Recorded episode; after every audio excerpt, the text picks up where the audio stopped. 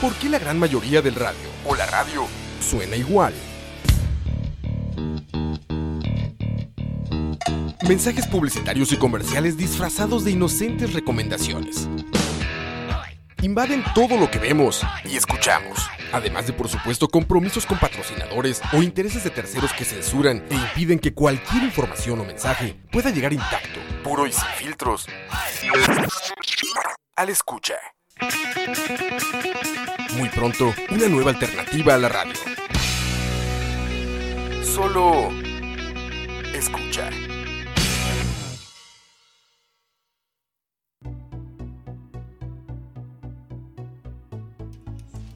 Buenas tardes. Buenas, buenas. Eh, bienvenidos a Malas Decisiones número 22. ¿Qué jeta? Ya llevamos 22. No puedo creerlo.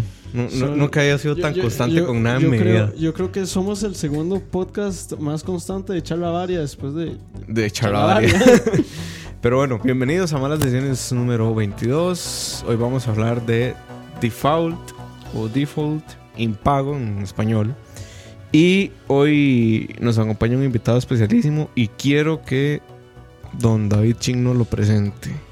Bueno, hoy nos acompaña, creo que es el, el- el invitado con mayor experiencia en, en- en- temas, de- en expertise, digamos, de, de todos los que hemos tenido. Hoy nos acompaña un, eh, bueno, profesor mío, eh, Ronulfo Jiménez, economista.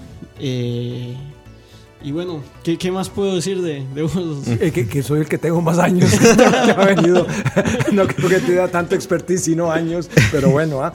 y menos pelo posiblemente.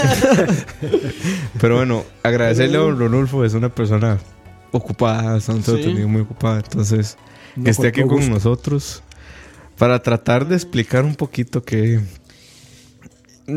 va a pasar por hecho todo el programa yo probablemente, Sí. pero Entonces, eh, explicar un poco qué, ¿Qué- qué es el default, es default? digamos. Y por, esto lo traemos a colación porque creo que en toda mi vida, este es el momento en el que yo he visto que Costa Rica está más cerca o tiene más posibilidades de entrar en default. que ojo, toda la Eh, vida implica que nosotros no vivimos el tema de carazo, ¿verdad? Sí, porque yo no viví el, el tema de Carazo y hasta donde yo sé, por lo menos desde que yo sigo la economía, este es el momento donde yo donde, donde la mayoría de los expertos coinciden que eh, estamos en una situación fiscal complicada y eso eventualmente puede terminar en un default. Entonces, tal vez para, para entrar en el tema, no sé si nos puedes explicar, Ronulfo, qué, qué es default.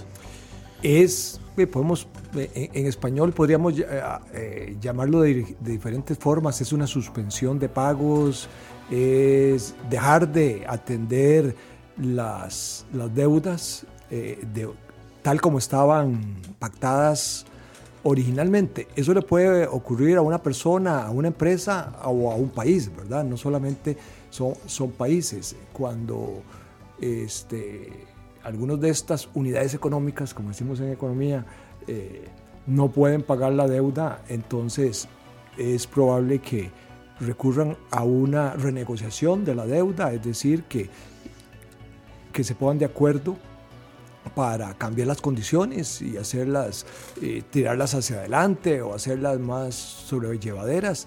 Eh, en los países tienen legislaciones para que las empresas se acojan a estos sistemas de, de renegociación, de impagos o- y las personas también. Eh, y un gobierno es algo que también podría, es más complicado cuando se trata de un gobierno porque normalmente estamos hablando de montos más grandes, estamos hablando de que no hay un- en el sistema internacional algo que norme qué pasa cuando un país deja de pagar la deuda, Ah, porque a nivel individual sí existen en los tribunales, hay esquemas, etcétera, a nivel este, de países eh, el derecho internacional no ha establecido qué pasa cuando una deuda soberana se deja de pagar. Y no, no se puede embargar a un país. Eh, no se puede mandar, no se puede embargar, no se puede mandar a cerrar a algún país, digamos, que ha tomado malas decisiones en algún momento y entonces tiene que eh, enfrentarse a una situación Bueno, de, de hecho. Ahora, en la historia de la humanidad ha ocurrido muchas veces. Eh, en el reinado de Felipe II, estamos hablando del siglo XVI en España, eh, tuvo cuatro suspensiones de, de pagos, ¿verdad? Y, y- y- y- y con el, el- ¿Y a quién el le debía? Eh, le debía, ¿por qué? Para hacer la guerra se, se pedía prestado y Ah, entonces este, luego se le iba mal en la guerra, no podía pagar. Ujú. E- Eso más que un préstamo era casi una apuesta. ¿ah? Sí. ¿verdad? Porque eh, son eventos tan riesgosos que en el fondo parece más estar jugando eh, un juego de, de en que se ve cierta probabilidad de ganar o, o- o perder. Pero en las reglas que tenía eh, en la época de Felipe II, los contratos establecían que si se atrasaba la llegada de los barcos que venían de las Indias, este, entonces podía atrasarse. Entonces, habían incluso varias cláusulas que, que establecían eh, dónde se podía incumplir o, establecer otras reglas de, de contrato. Eh, en, en el caso de, de- de otros países europeos también, y América Latina tiene una gran y larga historia De no pagar. de no pagar, ¿verdad? ¿En qué se diferencia el impago a una bancarrota? So- Vi- Viene siendo básicamente lo mismo. Lo ah, mismo. Es la forma en que, en que, en que se manifiesta. Es decir, es la imposibilidad, en los dos casos es la imposibilidad de, de- de dejar de pagar. Entonces yo creo que también puede hablarse de, de- de suspensión de pagos o de bancarrota ah, financiera por parte de un, de un Estado. Bueno, eh, aquí nos saludan desde Nueva Jersey. Saludos a Rodrigo, Rodrigo Rodríguez. Rodríguez. Desde la pequeña colonia costarricense que no es tan pequeña. en New Jersey. En New y Jersey. dice eh, José, no, dice Salvador que cuál es el tema de hoy. Bueno, default, Default. o impago. O impago, básicamente cuando un país no puede No pagar. puede pagar. Bueno, como, como estábamos diciendo, no se puede embargar un país, pero sí han habido consecuencias grandes. Bueno, me acuerdo en este libro que estábamos discutiendo ahora, que hablan del, del caso que yo siempre hablo aquí en Buenas Decisiones de Terranova, que Ujú. prácticamente sí fue embargado el país. El, el país pasó a formar parte de Canadá después de una deuda que contrajo con el gobierno canadiense. Em, pero creo que es un caso muy particular. Claro, no, y en la historia también, el caso de Nicaragua, cuando no pudo pagar ciertas deudas, eh, los ingleses tomaron San Juan del, del Sur, San Juan del Norte más bien, y eh, asumieron el, el- el control de las aduanas de, de Nicaragua, de esa aduana en particular, que era por donde entraba el, co- el comercio de- del Atlántico. O sea, como que nos dieron aquí muy... Eh, más o menos, ¿no? Y, o que lo tomen y empiecen a, a cobrar los impuestos y una parte va para el pago de la deuda y otra parte va para eh, el, el- el- el- restante le queda al país para... eh, Para que subsista. Para que subsista. O sea Ah, eh, y, y qué fue? Llegó la flota, era la época de- imperial, llegó la flota, o pues no creo que la flota tampoco, ah, un, un par de barcos tal vez, y tomaron el, el- el puerto. Costa Rica no, no, no llegó a esos extremos, pero ¿cómo se llama? En el caso de Nicaragua, que recuerdo, entonces en cierta medida fue embargado. ¿verdad? Eh, no había derecho internacional, era el derecho de la fuerza más bien, eh, la fuerza más bien en lugar del derecho. Y en el caso particular de Costa Rica... ¿Saben qué, ¿Saben qué es lo peor? Que yo estoy seguro que si en este momento hiciéramos una encuesta en Twitter o en Facebook que dijera que si el déficit fiscal se resolvería con el Banco Mundial o el Fondo Monetario Internacional tomando el puerto de Moín, la gente votaría que sí. Es probable, En una abrumadora mayoría. es Me probable. encantaría estar equivocado, pero no. me vuelo que la gente como que le gusta esa idea. De repente con la imagen tan golpeada que tienen los, Los, los, los puertos, los de, puertos este de este país. Pero- Sería muy trágico. Sería súper trágico. Se- se- se- sería un evento muy trágico. ¿ah? Pero, digamos, ¿qué es lo que pasa? ¿Por qué, por qué es temido esto? ah? Porque aquí uno se hace la pregunta, ¿por qué uno paga las deudas? ah? Bueno, y pues, que bueno, de, de pequeñitos los papás nos dijeron que había que pagar las deudas y que teníamos que ser honestos y honrados, etcétera, etcétera. Pero se pagan las deudas para que le siguen prestando a uno. ah. Es decir, hay, hay un tema de, de- de cuidar la historia crediticia, este, para poder seguir operando en, en- en el mercado financiero internacional y en el mercado local también. Es decir, la gran tragedia de llegar a un impago es que te dejan de prestar y entonces ahí sí tenés que subsistir solo con lo que tenés. Es decir, y entonces ya nadie, na- nadie te presta. Es algo que hay que evitar a toda costa llegar a eso por, por, e, por, por las consecuencias que tienen. Eh, muchas veces eh, hay personas que dicen, bueno, dejemos de pagar la deuda externa. Ah, yo he oído esas historias que, que, con esas afirmaciones, pero este, las consecuencias de eso son tan graves que, que uno tiene que medirlas cuál es, en qué situación está peor. Y puede ser que uno quede peor en, en una situación de esa. ¿Qué fue lo que pasó en el gobierno de, de Carazo? Fue? En el gobierno de Carazo, en el 80, y entre el 80 y el 82, el país dejó de pagar. Es, digamos, uh -huh. es, es, ese es un impago, una suspensión de pagos de deuda externa. Eh, a que llegó Costa Rica, muchos países de América Latina también, México, uh -huh. que tengo, que recuerdo de, de, deudas grandes de esa época, dejaron de, de, pagar. Teníamos en esa época un absoluto desorden, el sector público no sabía exactamente cuánto debía, cada institución se endeudaba a como podía y como quería, y, y llegó un momento en que se le acabaron los dólares al Banco Central, y entonces no pudieron hacer el servicio de la deuda, hicieron una suspensión de pagos y la renegociación Tuvimos todo un proceso, casi toda la década de los 80, nos pasamos renegociando la deuda y estamos renegociando en el Club de París con los gobiernos, porque había deuda que era con gobiernos. Y luego había otra deuda que era con los banqueros. ¿Verdad? Y entonces ahí el país pasó negociando eso y simultáneamente eh, había una negociación con el gobierno de los Estados Unidos, con el Fondo Monetario y con otros organismos financieros internacionales. Que de hecho, bueno, de las consecuencias que, que tal vez recuerda mi padre es que me decía, bueno, pasamos de un dólar de uno a uno a un dólar como de un colón a 200, un tipo de cambio estaba, exacerbado. Sí, estaba de, de 860, uh -huh. ¿verdad? Cuando, cuando empezó el proceso de evaluación era de 860 y sí, se terminó, no, en muy poco tiempo se llegó a 80. Así es, eh, Cuestión de seis meses, tal vez. Eh, menos. Posiblemente un año tuvo esa, esa, esa multiplicación. Aquí, aquí pregunta Gustavo que a quién beneficia el impago y la respuesta corta es que a nadie. Sí, es que hay, hay, hay, sí, a veces a las personas, le, le, digamos, les puede resultar extraño que hay cosas que benefician a las dos partes. Hay contratos en que, beneficia, que los dos se benefician mutuamente y puede existir eso. ¿ah? Y hay casos donde es un, se perjudican ambos, ¿verdad? Se, se perjudica básicamente el que... El, el, el, al que le declaramos el impago porque no recibe el dinero. Claro. Y a nosotros porque nos quedamos sin fuentes de financiamiento y tenemos que sentarnos a renegociar y eso no usualmente, como un 99% de los casos que he leído, por no decir todos, terminan en condiciones que son menos favorables que las anteriores. Claro, y además tenés que someterte a un régimen, ¿verdad? Es lo que le pasó a Grecia.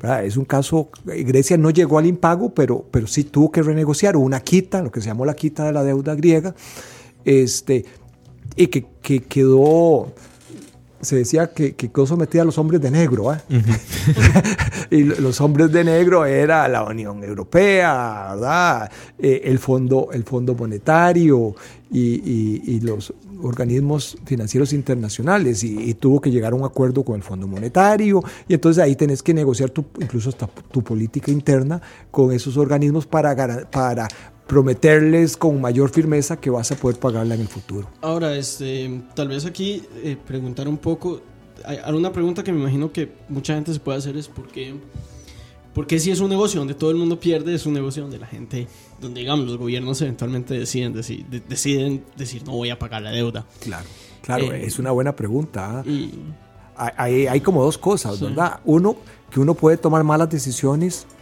porque uno toma decisiones hoy y hay decisiones que tienen consecuencias en el futuro. Uh -huh. Entonces ahí hay, ahí hay, un, hay un tema.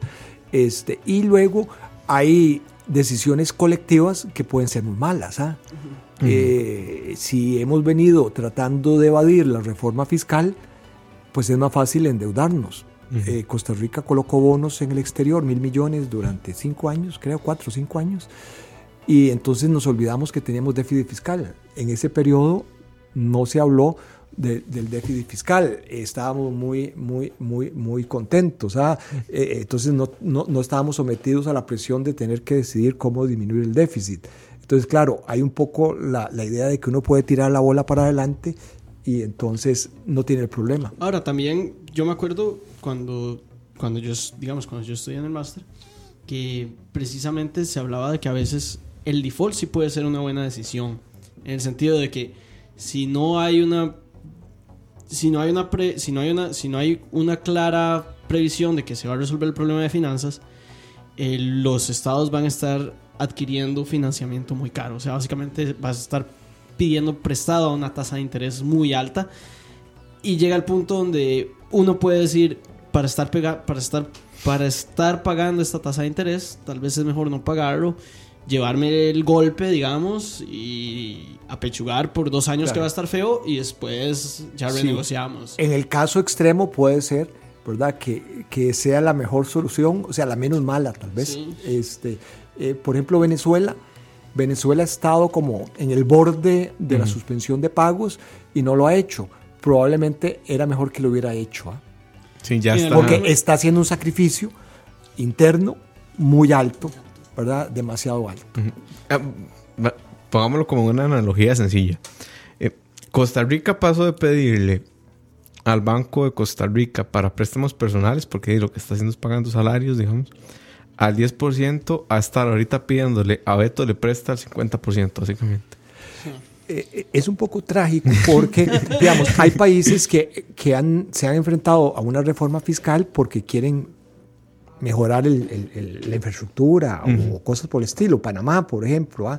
ha hecho eh, temas fiscales, pero uno ve que en Panamá bueno, hicieron la, eh, la ampliación del canal, infraestructura, hicieron el metro, etcétera. Que son etcétera inversiones al final. que son inversiones. Entonces uno dice, bueno, la población, uno le uno, el, el- el- el gobierno le puede plantear decir, bueno, vamos a hacer, vamos a cobrar más impuestos o vamos a hacer un sacrificio de gasto, cualquiera combina- combinación de eso, porque queremos tener unos bienes públicos mejores. Y entonces, pero aquí la tragedia nuestra del, de- del que tiene que vender la reforma fiscal hoy es que, mire, es para pagar el gasto pasado, no es por, o sea, la reforma fiscal que se está proponiendo no es a cambio de que nos van a hacer un metro, no es a cambio de que va a mejorar la No, infraestructura ser un estadio. o, o un estadio o cualquier cosa que, que le pueda gustar a los a los ticos, eso no no no existe. Y el incremento del gasto eh, principalmente, no exclusivamente, pero principalmente ocurrió en el 2009 y principalmente fue aumento del costo de la planilla, ya sea porque se aumentaron salarios o ya sea porque se, aument- se contrató este, más funcionarios. Lo que llaman públicos. el plan escudo. Lo que el, el gobierno de Arias llamó el, el plan escudo. Algunas fueron decisiones del gobierno, otras fueron decisiones judiciales, o, eh, cosas se fueron pegando una cosa con otra, ¿verdad? Pero eh, en el fondo eh, lo que terminaron los funcionarios públicos fue, fueron, eh, eh, eh, resultaron mejor pagados y eso nos está eh, Costando hoy en día. hoy en Por día. acá- Entonces es muy complicado decirle a la población, mire, vamos a tener que pagar impuestos porque vamos a tener que pagar Mm. unos aumentos de salarios que hicimos y que no los estábamos financiando con recursos Yo, sanos. yo ahí, hoy estaba pensando eh, que no debe haber cosa, y, no luego por ustedes después me van a entender, no debe haber cosa más triste que estar en la escuela de economía, la UCR. En el plan escudo, la escuela de economía saca un pronunciamiento diciendo, eso no va. O sea, es no es improcedente, dicen, va a ser, digamos, no va a ser beneficio a largo plazo. Ahora la, otra vez la escuela de economía saca un pronunciamiento a favor del plan fiscal y Genin ya se hoy está en la marcha en contra del plan fiscal. O sea, ¿por qué, ¿por qué los ignoramos tanto los tecnócratas? verdad? Bueno, puede ser Qué que sea bueno que a veces nos ignoren, ah, pero porque también a veces los economistas eh, no damos buenos, buenos Sí, consejos. digamos, en el 2008 no dimos, no, no dimos, el gremio no dio muy buenos consejos. Sí, sí, probablemente. y ni se enteró, ¿verdad? Ni, eh, hay unos cuantos que dicen que sí lo pronosticaron, ah, pero posiblemente fue por pura suerte Sí, que sí, les nadie vio esa especulación. Hay como ahora, 10.000 papers al año, uno va a pronosticar. Y uno siempre va a decir que va a pegar. Eh, en la parte fiscal hay como un realismo mágico, ¿verdad? Cuesta, este, porque siempre eh, hay como, como una idea de que los problemas se pueden resolver sin costo alguno. ¿verdad? Y el sistema político es muy dado a eso, ¿ah? Eh, es más bien como decir, esto podríamos resolverlo. Mire, no, simplemente mejoramos la recaudación. Y efectivamente hay que mejorarla. No, no, no, no es que no hay que mejorarla. Yo creo que hay que mejorarla y parte de la solución. eh, Pero, pero, por ejemplo, el gobierno pasado insistió mucho en esto. El gobierno de Luis Guillermo que iba a resolver más por el lado de mejorar la recaudación. Cuando uno ve el último año de, Lau- de doña Laura y el último año de, de don Luis Guillermo, fue medio punto del PIB lo que logró más el, el- recaudación. el recaudación. Que en realidad es una suma Que es muy poco, ah, y, O sea, y depende cómo se mide, casi, es- casi tiende más bien, es muy ínfimo. ah. Entonces, hay que hacerlo, porque además eh, este, es, es, es no solamente económicamente necesario, sino éticamente y por justicia hay que hacerlo. Pero entonces algunos dicen, no, no, mire, vea, alguien contabilizó que hay una evasión del 8%, entonces con ese 8% apli- hagámoslo, para, eh, recaudemos ese 8% y entonces ya con eso cerramos el déficit y hasta nos queda superávit. ¿Verdad? Y entonces todos aplaudimos porque eso suena muy, muy, Suena muy lindo. muy lindo, ah, pero el tema de reducir la evasión fiscal en medio punto es una cosa ya difícil. Ahora, en ocho puntos es, Y, es y- posible. y- y sin cambiar ninguna ley. Y sin cambiar Sí, ninguna sí, ley, porque meter algunas leyes ayudan a la evasión, porque los impuestos están mal definidos, o, o en eso de, de- de- lo- de los ocho puntos que se habla de, evasión, eh, también se incluye la elusión, y es la elusión que Es legal. Es legal, es decir, si, si alguien dice que, eh, no, no voy a mencionar cervezas porque no vamos a hacer anuncios, ¿verdad? Pero si, si alguien dice que la cerveza roja paga impuesto y la verde no, eh, pues la gente va a consumir la verde, entonces eh, ya... Ya mm, perdimos el, el ya perdieron el, impuesto sobre las rojas, ¿verdad? Sí que Hoy- hoy yo- por allá en Facebook escuché el, el- el mejor, ar- la mejor solución Sí. que he escuchado para el, para, el, para el problema fiscal, que es que paguen impuestos los pack lovers, que son los que están a favor de este plan fiscal. Bueno, ese otra cosa mágica eh, eh, eh, es una parte eh, mágica ah, o, o alguien que también dice, no, no, mire, vea, el, pro- el tema es de reducir el gasto. Y entonces reduzcas el número de empleados públicos en lo suficiente para, para, para que el déficit eh, sea menor o sea, o sea igual o, o sea igual a cero. Entonces, o- siete o ocho puntos de PIB eh, a través de reducción de gasto es Y es medio estado, es tal vez. es una ilusión, ¿verdad? Sí. Eso, Que- eso no es realista. Pero alguien en el discurso lo dice y otro lo aplaude. Sí. Por acá están ahí dando también, una solución bastante buena, buscar un narco que nos pague la deuda externa. digo, se, se Bueno. la, se la compro si hubiera un narco con tanta plata como para pagar- pagar nuestra Claro, deuda. y además que sea bondadoso y no nos ponga condiciones que tal vez no quisiéramos. ¿ah? Pero bueno, este, sí, posiblemente nos va a poner condiciones. Eh, Todos, que- todos que los no que nos son- paguen la, deu- la deuda. Sí, nos- sí, sí, además, si alguien, si alguien me paga mil, mis deudas, pues yo pondría un signo de interrogación para que es, ¿verdad? Que yo aquí sí, sí quería como eh, hacer énfasis en algo que cuando Ching me lo dijo, yo pensé, yo dije, tiene razón. Eh, pero no sé si es, digamos, no sé si lo que voy a decir es cierto, pero surge a partir de lo que me dijo Ching. Digamos, aumentar en 1% la recaudación del PIB no es un costo lineal, es un costo exponencial probablemente. Porque, digamos, hago, hago el ejemplo con la pobreza. Costa Rica está ahorita en un 20% de pobreza. Bajar eso 5% no es un costo lineal. O sea, no es que por cada cono que yo le meta al combate a la No. pobreza me va a reducir en un cono la se pobreza. vuelve, se vuelve más difícil. Es decir, en evasión pasa, el primer 1% posiblemente es fácil, pero el segundo 1% es más difícil. ¿ah? Y eh, en, en impuestos también. Eh, Costa Rica no ha hecho en los últimos años, que yo recuerde, ninguna reforma fiscal que dé más del 1%. La última que se hizo, que fue en el gobierno de Figueres Olsen, dio un 1%. Y tal vez la que dio, dio más fue una en época de don Luis Alberto Monge, o sea, después de, de- de la crisis de la administración Carazo. Y fue, eh, dio mucho, pero claro, Luis Alberto Monge tenía en la Asamblea Legislativa 32 diputados. Sí. Y era una época de- del bipartidismo y además el país estaba en shock por la, por la crisis. Eh, y y esas, esas condiciones políticas y anímicas en este momento no se dan. Aquí hay un dato, yo no sé si el dato es cierto, aclaro, pero me parece que es interesante porque, porque trae a la luz bastantes puntos. Que es, Gustavo dice que Japón para arreglar una crisis, eh, no, no dice que no se, no se acuerda cuál era, eh, advirtió que iba a sufrir, eh, que iba a sufrir un golpe y los ciudadanos lo aceptaron y pasaron varios años, digamos, en austeridad aceptándolo para después mejorar la crisis. No sé si el caso es cierto. Creo que es eh, después de la Segunda Guerra Mundial, cuando Japón dice perdimos, o sea, ya nos Sí. perdimos, que hay sacrificios importantes en Japón y que incluso, bueno, el, el sushi viene de ahí. Pero, Pero, sí. pero de, digamos. de agarrar lo que hay en la nevera y envolverlo en algas para comer porque no hay más. Está buena la explicación. Ahora, pero yo no sé si es cierto, pero el caso de Japón es interesante. Ellos tienen una deuda que es el 200% del PIB. O sea, es una deuda muy grande en Y- comparación con el PIB. Y la gente le sigue prestando. Y claro, y la gente le sigue prestando. pero Japón nunca ha dejado de pagar. Correcto. Mm. Costa Rica, por lo menos en la época moderna, no. Y Costa Rica tiene una deuda que anda como por el 50% del PIB. Ujú. Eh, no es tan alta, pero claro, no tenemos el nivel de ahorro que tiene Japón.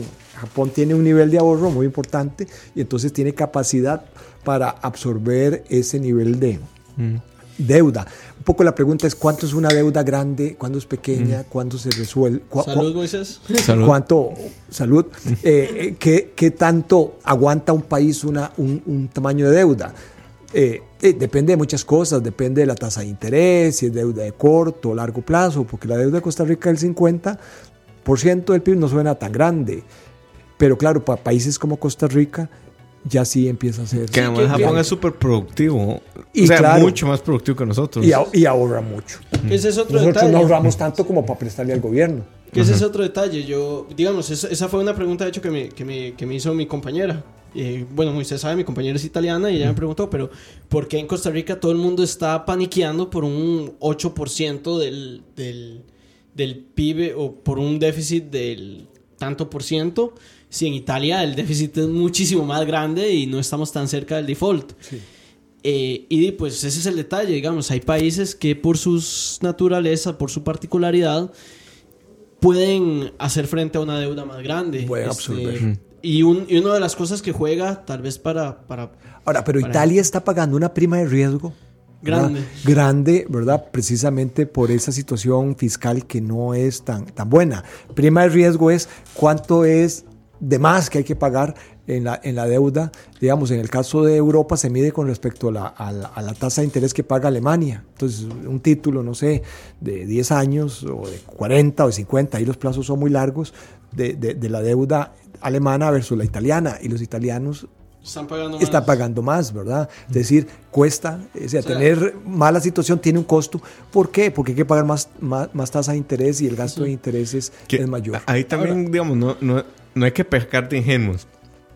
Costa Rica son 5 millones de gentes. O sea, el Sí. sá- digamos que tal vez un poquito más, poquito menos. Supuestamente Sí. el sábado anterior llegamos a 5 millones. Yo lo dudo mucho, en fin. Eh, Sí, Italia son lo, 60 lo- millones lo- de lo dudo porque hace mucho ya llegamos al 5 millones. Pero bueno, el asunto es que, eh, pongámonos realistas, si 5 millones de gentes desaparecen del mundo no pasa nada. O sea, si Costa Rica de repente entra en quiebra, no pasa nada. El mundo Sí, sigue girando. Europa, Europa va a continuar Sí, su sí, vida. sí. Los, los economistas lo podemos decir de una forma un poquito más bonita, Moisés. Sí, yo- Perdón. Suena un poco trágica, pero los economistas podríamos decirla. Bueno, mire, hay países que tienen importancia sistémica. ¿eh? Es decir, Costa Rica no que es si pasa algo tiene consecuencias en el resto del mundo. Como ¿verdad? Estados Unidos. ¿Verdad? Eh, ¿verdad? Exacto. ah, Si un país grande eh, colapsa, entonces mm, tiene efectos externos. A los demás les va a ir mal también. En cambio, en el caso de Costa Rica, somos tan pequeñitos, tan poco importantes, que podría irnos mal que podría ser una noticia en la segunda página de, de- de- de- algún medio de un país grande. Y, Sí, y- digamos. y, o sea, los mercados internacionales no van a sufrir, por decirlo Sí. algo. ¿ah? Que, de hecho, bueno, ahí- ahí- es otra forma de decirlo. Es muy bonita, muy Más elegante. elegante, Sí, sí. sí, sí. No, pero ahí, ahí tal vez la gente. Y tal vez lo que nunca mencionamos es que, por ejemplo, en la década de los 80s y 90s, con el tema de Centroamérica eh, y el tema de guerrillas y demás, nosotros no éramos importantes per se y nunca lo fuimos. Era, era digamos, Costa Rica se convirtió en un país satélite, no me gusta usar ese término, pero no, satélite, para defender los valores democráticos. Por motivos ¿verdad? meramente políticos, digamos. Sí, po- o sea, nunca fuimos importantes en temas meramente de mercado, en temas Sí. económicos. No, lo que pasó fue que a alguien en Estados Unidos se le ocurrió que éramos importantes, entonces nos soltaron No, cooperación. claro. eh, no es que a alguien en Estados Unidos se le ocurrió que era, que era importante, es que Nicaragua, es, eh, digamos, la revolución sandinista convirtió a Nicaragua en un país que podía unirse al, al bloque soviético y, nosotros estábamos a la par. Sí. Ya, Moisés, Ya no para estamos para en decirlo esa. también en bonito. Yo, vengo a hablar Perdón, los elegante. politólogos hablamos muy, No, muy feo. Pero se lo voy a hablar en, en elegante, co- como lo diría un politólogo. Éramos eh, geopolíticamente importantes Exacto. en los 80 a raíz de la Guerra Fría, ¿verdad? Y entonces a esta- Estados Unidos les in- le interesaba a Costa Rica porque podía ser la, la- el- la contraparte, el contrapeso de los sandinistas. Ya no estamos Y en ya no estamos épocas. en esa. Ah, Y además eh, el gobierno gringo anda en otras cosas total y absolutamente están controlando tasas de ¿verdad? interés Cuando uno ve que dice que van a encarcelar o no sé qué Mm. cosas a los jueces de la Corte Penal Internacional, pues ma- eh, imagínense que... El último de esos problemas seremos nosotros y la revolución sandinista en Nicaragua. Ahora, este, tal vez un detalle importante acá es, es que a veces no tomamos en cuenta la importancia del default en decisiones futuras. O sea, a lo que voy con esto es una, un- un- un- una razón por la cual ahorita tenemos más riesgo de default es precisamente porque entramos en default en los 80s. Entonces tenemos una historia de que sí somos un país que puede llegar a ese punto. Sí. Eh, Ahora, mientras- no estamos diciendo que vamos a llegar, no, tal sí, vez. Sí, exacto. No, es- no estamos diciendo que vamos a llegar, pero digamos, Sí, es, más creíble que Costa Rica va a entrar en default que tal vez un país que nunca en su vida ha entrado en default. Exacto, o un país que tiene una buena situación fiscal, ¿verdad? En comparación con nosotros que tenemos un déficit fiscal del 7% y, y- y- y complicaciones para eh, solventarlo en el, en, en el mediano plazo. Eh, Entonces, yo creo que es, es importante aclarar que no estamos haciendo un pronóstico, sino que estamos hablando de, de qué es ese, O sí, fenómeno. aquí yo creo que ninguno de los tres espera, ni tiene la esperanza, ni tiene la fe que entremos en un default. De hecho, tenemos la esperanza de todo lo contrario. De todo lo contrario, ¿ah?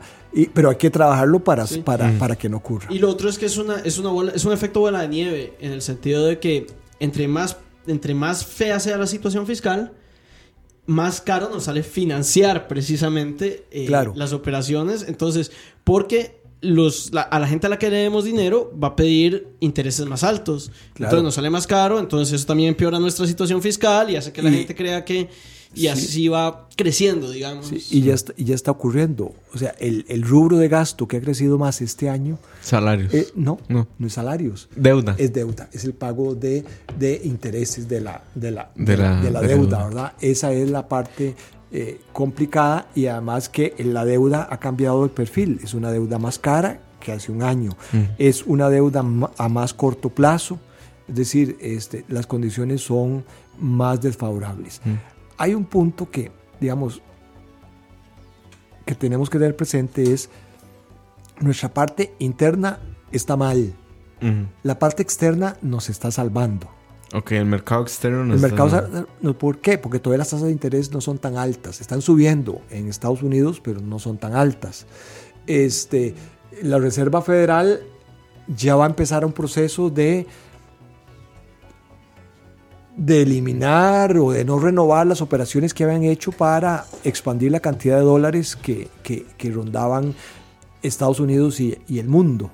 O sea, eh, lo que deberíamos de procurar en Costa Rica para no llegar a una suspensión de pagos, a una situación fiscal crítica, es que no se nos junte la parte interna. Con la externa. con la externa.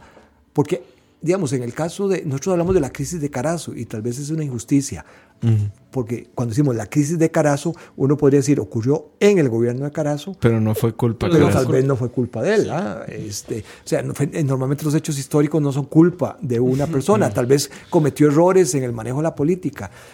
Pero eh, recordemos que ahí existió una crisis petrolera de grandes dimensiones. Y que ¿verdad? afectó a todo el mundo. Y que afectó a todo el mundo, ah, y, y toda Latinoamérica. Entonces también a, a Latinoamérica le, le- le- le- le fue mal. Sí. Yo quería preguntar algo. Estamos cerca de un default, no sé qué tanto. El gobierno nos vende la idea de que no tenemos tiempo. Que la reforma fiscal que tenemos es la que hay y es con lo que hay que jugar. Yo compro esa idea. Eh, porque cuando veo que estamos colocando al interno al 9% me asusta un poco. O sea, ya, ya, ya es un pago interesante de intereses para bonos. ¿Qué tan cerca podríamos estar en realidad de, de un tema con un, un default? No sé si Don Rodolfo tiene algún tipo Yo de creo que no tenemos mucho tiempo. O sea, que el tiempo que tenemos para, para, que, para evitarlo no es infinito. O sea, yo oigo a alguna gente que dice, no, hay que sentarse a negociar y hacer una nueva reforma fiscal. Bueno, si la podemos hacer en, en tres semanas, un mes, fenomenal.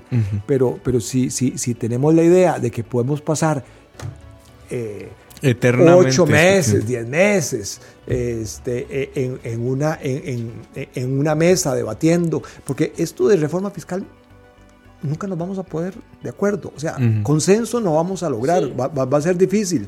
Eh, cualquier impuesto que a mí me afecte, yo voy a estar en, en- en contra, ¿verdad? Ujú. este, y, y entonces el- el- el- la unanimidad en esto es imposible. Entonces yo, yo lo que diría es que no tenemos demasiado tiempo para este, revertir la situación. O sea, que el tiempo ya, porque hemos pasado mucho tiempo. Imagínense que el déficit fiscal eh, de los altos empezó en 2009 Ujú.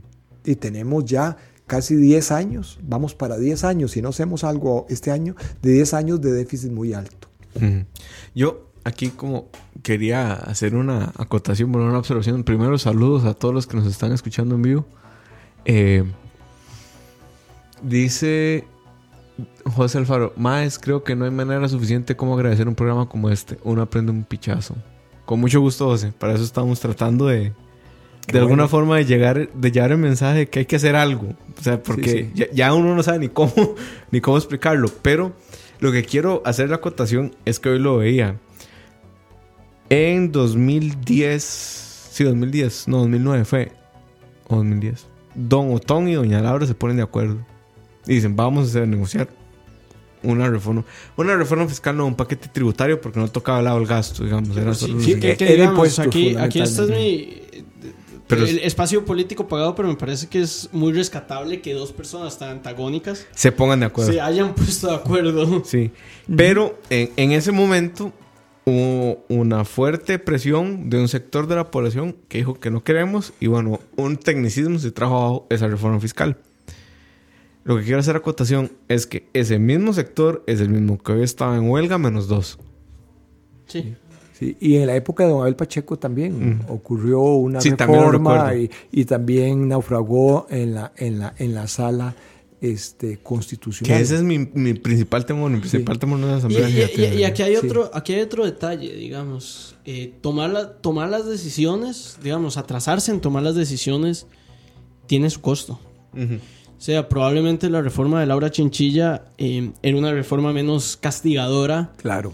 Que la que se está discutiendo ahorita, pero es también porque ahorita la situación amerita medidas más duras. Sí, no tenía tanta urgencia en, en- en el gobierno de Chinchilla como, como lo, tie- lo, lo tiene ahora. Correcto. Ahora, ahí todo este tema, eh, en el fondo es, es político, ¿verdad? ¿Y cuál es la capacidad del sistema político para tomar decisiones? Que es muy poca. ¿verdad?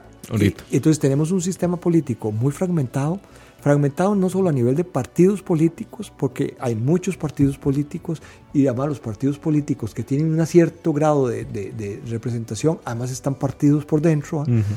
Este, casi, yo veo que el, gobierno casi tiene que negociar diputado por diputado este, este tema, pero también en general todos los grupos de presión organizados son múltiples. ¿ah? Sí, digamos. Eh, a, a mí me llamó la atención que había una asociación de gimnasios, por ejemplo.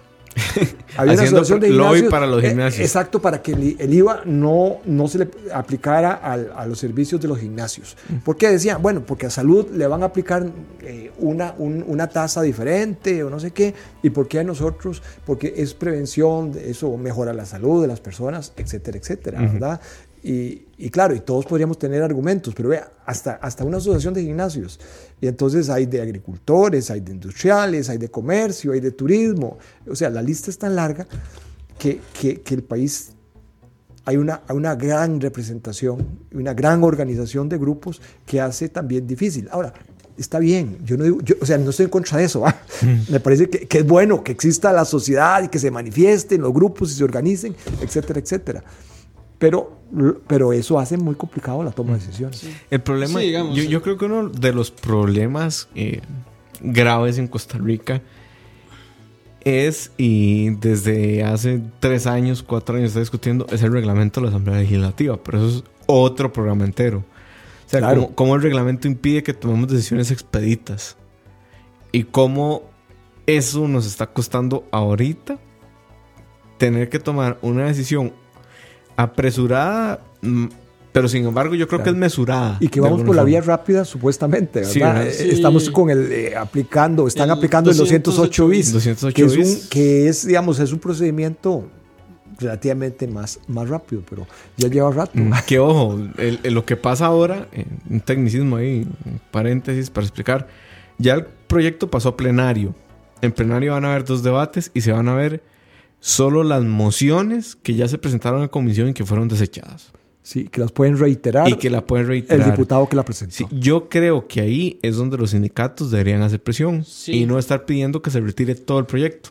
Sí. Sí, eh, lo que pasa es que, bueno, aquí- Pero bueno, aquí, aquí ya, no es, sé. ya es una especulación mía, pero también yo creo que, para ponerlo en términos un poco más bonitos, los sindicatos están más interesados en, en- en enfrentar el problema como un todo que, que ir punto por punto, ¿verdad? Porque al irse punto por punto, pues puede que pierdan fuerza, Sí, eso que- pasa. Claro. O, o dice aquí Cucaracha, dice, salir a caminar al parque también prevé problemas de salud. Exactamente ese es uno de los puntos del IVA. La elasticidad de los bienes y los Sí. servicios con los que uno, Sí, claro. los que estás Es que, tasando. mire, todos los bienes, la palabra bien significa que es bueno. ah.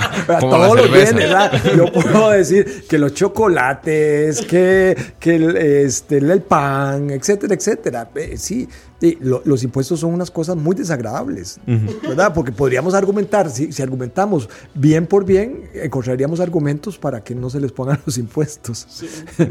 Que, por ejemplo, ese es uno de los argumentos. Grabar 83 colores en la cerveza. Bueno, el tema es que ya la cerveza es un bien bastante tasado. O sea, o sea, el impuesto que pagó una cerveza es absurdo. Solo IFAN Inder se hallan como un 40%. Sí, claro. Los licores en general, los automóviles, eh, el valor de un automóvil en Costa Rica prácticamente la mitad es de impuestos. Correcto. La- la- los combustibles también. Mm. Eh, Pero aquí vamos con otro tema, digamos, si yo taxo la cerveza, si yo le pongo impuestos a la cerveza, La gente deja de la consumir gente deja de consumir cervezas y Mm. probablemente incluso no no o sea no tengo evidencias para decir que Sí. esto pasa pero no me parece una, una, una- una- un supuesto por hablar en términos económicos irracional pensar que si le ponemos un impuesto muy, muy alto a la cerveza, lo que la gente va a hacer es probablemente consumir menos cerveza y consumir más drogas ilegales.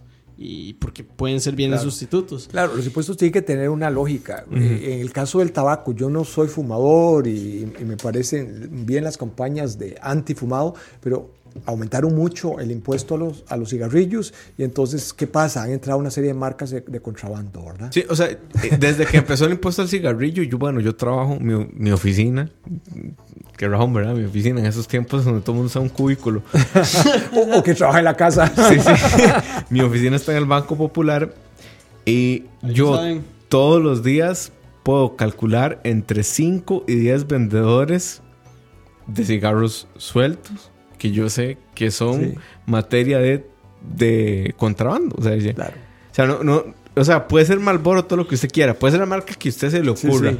Pero ese cigarro no está pagando el impuesto que Claro, tiene que pagar. y, al- y aparecen, uno ve en, la- en la- en el suelo muchas cajetillas de cigarros de marcas absolutamente desconocidas. Pero bueno, eh, con eso lo que queremos, no estamos defendiendo el tabaco. ¿ah? No. Lo que estamos diciendo es que tiene que tener una racionalidad para lograr la mejor recaudación. Estamos describiendo el comportamiento natural Sí. de la gente cuando le suben el precio de un bien, que Sí. es buscar la, la alternativa más barata. Eso es lo que Que sucede. para Sí. volver al tema, digamos, Sí. eso, es, eso es lo que pasa cuando, Claro. cuando, cuando hablamos Claro. de taxar bienes. Vea, un- un- un- ahora que hablamos de impuestos, recuerdo uno que puso este, México después de la independ- independencia tuvo muchos problemas para armar el Estado, etcétera. Y tenía un presidente que era el dictador, fue como 15 veces presidente. Ese presidente puso un impuesto a las ventanas de las casas. Porque dijo, bueno, Ah, yo recuerdo sí, la- las casas que tienen muchas ventanas a la calle, pues es de gente más rica y entonces vamos a ponerle muchos impuestos. A esas, a cada ventana le ponemos un impuesto. ¿Y qué fue lo que qué pasó? Y la gente se- se- eh, cerró las ventanas, entonces ah, las clausuró y entonces eh, el impuesto recaudó muy poco. ah. Sí, o, o como, como pasó en Holanda, que le pusieron un impuesto al, al metro de largo, de digamos, a cada casa al metro de largo que tenía. Entonces lo que pasa es que en Holanda las casas son súper angostas, pero súper largas. Súper largas. Dice eh, Fabián Bolaños, buen programa gente, mientras me trago la presa en San Pedro por culpa de los manifestantes. Un saludo ahí. Saludo, esperamos que lleves bien la presa Bueno, con, con la, yo la venía, plática yo que venía de, de- de Moravia hasta, hasta Santana y, y- y llegué muy temprano, más bien. Sí, en realidad, bueno, yo no tomé Sí. presas. De hecho, estos Sí. días de huelga he visto menos presa que nunca. Pero creo que es porque las empresas tomaron decisiones y dijeron, no hagas el lunes, teletrabajo, y ahí fueron evaluando. O sea, Sí, al final el impacto sí. se reduce porque también las empresas ven lo que les cuesta menos. Claro, es la, es la parte que me gusta de la huelga, que, que hay poco tránsito. Sí. Ahora, qui- quizás eh, para volver un poco al, al tema del default, que, que era el tema inicial, yo estaba leyendo ahorita que hay diferencias muy grandes entre hacer un default de la deuda interna y de la deuda externa. Entre esas, este, eh, bueno, aquí traje un libro de Reinhard y Rugov, que son dos economistas que el han rico estudiado siempre humillando al literalmente- pobre. ¿ah? que han, que han literado- que han estudiado durante mucho tiempo todas las crisis financieras y ellos dicen que las crisis finan- que, que el, el impago interno tiende a generar más inflación que el impago externo. Ahora, estos son, Claro. son, son números muy poco estudiados en realidad para, para lo que uno esperaría, pero sí existe evidencia de que eso Claro. pasa. Claro, es interesante porque si la deuda es interna, digamos, un gobierno que entra en complicaciones, empieza a pagar intereses muy altos, y entonces, ¿qué podría hacer? Podría, y, y su deuda es interna y está en su moneda, ¿qué podría hacer? Bueno, financiar el déficit con el, con el Banco Central. A los economistas eso no les gusta para nada, ¿verdad? Eso es como el pecado de los pecados más grandes. Hiperinflación, que Sí. llaman. Creo, Sí. creo que hicimos malas decisiones de, De hiperinflación, sí. Bueno. Sí, de inflación. Bueno, y entonces podría ser, y en la época de Carazo, eso eh, eh, en, en alguna medida ocurrió. Y si la deuda está a tasas de interés fijas, eso es una forma de abaratarla automáticamente. ¿ah? O sea, básicamente yo tiro plata que Sí. no está, que no está, digamos, Sí. basada en nada de fondo para decirle a la gente, ok, usted ahora tiene 100 mil colones, ya no le debo nada, pero esos 100 mil colones ya no valen lo mismo que Sí, valían antes. Exacto, es una forma de licuar el, eh, o reducirle el valor a la deuda causando, causando inflación. Es, ese sería un esquema antes de llegar a una suspensión de, de- de- de pagos, pero ahí tiene pero creo que... que sería un esquema tal vez más caro que llegar a la suspensión de pago. Claro, eh, eh, pues, pues tiene efectos también, eh, definitivamente. El problema en Costa Rica es que parte de la deuda está en dólares, Ah, tanto la externa como la sí, interna. un parte que está en serio. dólares, otra que está a tasas de interés indexadas, ¿verdad? Entonces no son tasas, tasas fijas. Entonces, Atadas al tipo de cambio. Entonces, entonces, ese, esa estrategia puede ser que no nos resulte, no nos resulte mucho. Yo, ya hemos hablado como mucho del default y demás. ¿Qué pasa? No inmediatamente, porque los efectos nunca se sienten inmediatamente. O sea, eh, la gente, por ejemplo, está esperando una recesión desde hace rato que ya empezamos a como a sentir los efectos y creen que van a bajar los cuatro jinetes del apocalipsis y van a decir a la gente, no me compre a este, este precio y demás. ¿Qué pasa con el default que le va a afectar a la gente? O sea, no necesariamente, o sea, sabemos que no nos van a prestar plata, ya lo sabemos. Sabemos que no vamos a pagar. Pero ¿qué le pasa a la gente? ¿Cómo le afecta eso a la gente? Bueno, eh, parte de nuestros ahorros están Ujú. en, en- en bonos. Y, y vos, Moisés, me puedes decir, no, yo no tengo ningún bono del gobierno. Estoy seguro que sí, ¿ah? Tenés un fondo de pensiones, Correcto. tenés un, un- un- un ahorro en, en una institución financiera, etcétera, etcétera. Y entonces, pues eso también tendría consecuencias en, en- en- la, integra, en la inte- integralidad de tus ahorros. ¿verdad? De tus finanzas. ¿ah? Este, eh, yo no quiero decir que Costa Rica va a ocurrir, pero Argentina tuvo que poner un corralito porque eh, el mal manejo fiscal finalmente llegó al sistema financiero. Entonces, eso nos va a afectar, ¿verdad?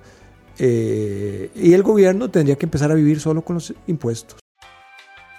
Nuevamente fallas de origen. Disculpas. Ok, listo, disculpen. Disculpen, eh, nada, nos quedamos sin batería en el rato. Eso fue lo que pasó. Pero bueno, nada grave. Eh, creo que hoy el programa va a ser más de una hora. Sí, creo que podemos Eh, extender un poco más. Estamos como preparados para eso. Ok.